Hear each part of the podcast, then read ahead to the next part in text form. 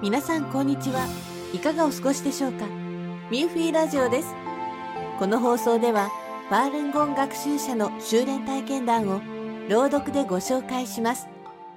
今日は2023年6月22日にミューフィーネットで発表された輪廻転生と因縁の物語という内容です。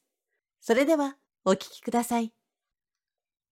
輪廻転生と因縁の物語。文、山東省のファールンゴン学習者。これは山東省の農村で起きた実話です。ある夜、ある家の5歳の男の子が突然母親に、おじさんが来ました、と言いました。その子のおじはすでに亡くなっていたため、母親は彼がいたずらで言っていると思い、気に留めませんでした。男の子はまた真剣な顔で、おじさんが本当に来ています。僕は見ましたよ。東の牛舎で横になっています。と言いました。子供が嘘をついているようには見えないと思った母親は、男の子を連れて東の牛舎を見に行ったところ、母牛が子牛を出産したばかりの場面を目にしました。男の子は子牛を指さしながら、おじさんです、と言いました。それ以来、男の子はその子牛を、おじさんと呼ぶようになりました。一年から二年後、子牛は大きな牛に成長し、働けるようになりました。この牛はとても従順で、男の子も牛に特別な愛情を注いでいました。家族も牛を紐でつなぎ止めたり、牛舎に閉じ込めたりせず、殴ったりせず、叱ったりもしませんでした。牛に何かをしてほしいときは、男の子に、おじさんと呼ばせ、牛の耳元に一言囁けば、牛は自ら仕事をしに行きます。このことを知った村の人々は、皆、この牛に仕事をしてもらおうと、牛を借りに来ていました。ある時、隣人が、一世の土地を耕してもらいたい、と言って、牛を借りに来ました。母親は男の子に牛に伝えさせると、牛は自ら隣人の畑に行き、耕すのを待っていました。しかし、その隣人は本当のことを言っておらず、一世より広い畑を耕させようとしていました。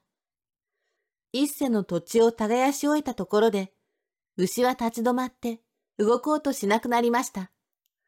隣人はあの手この手と方法を尽くしても牛を動かすことができず、やむなく牛を主人の家に連れて行き、改めて事情を説明し、謝りました。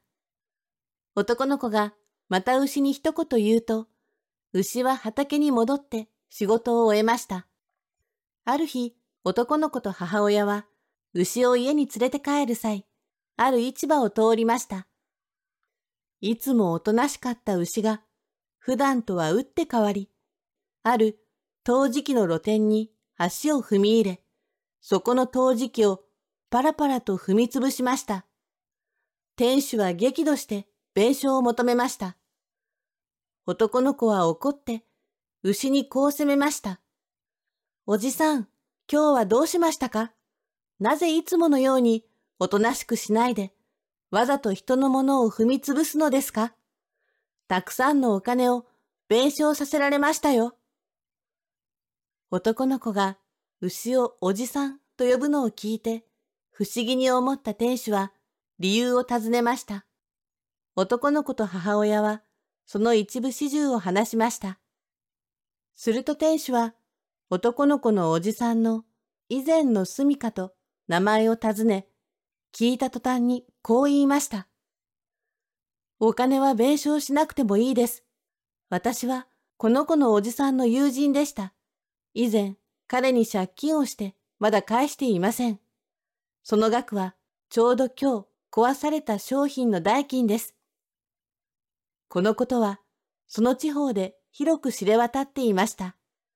そして多くの人は、このことを通して、個人が伝えていた六道輪廻が紛れもない真実であり、因果応報も寸分も違わないほどやってくることを認識しました。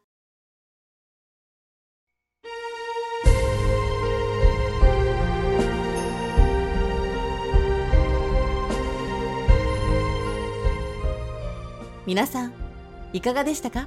他にも文章を読んでみたい方は、ミンフィーネットのウェブサイト jp.minghui.org jp.minfui.org まで。それでは、今回のミンフィーラジオはここでお別れです。また次回の放送でお会いしましょう。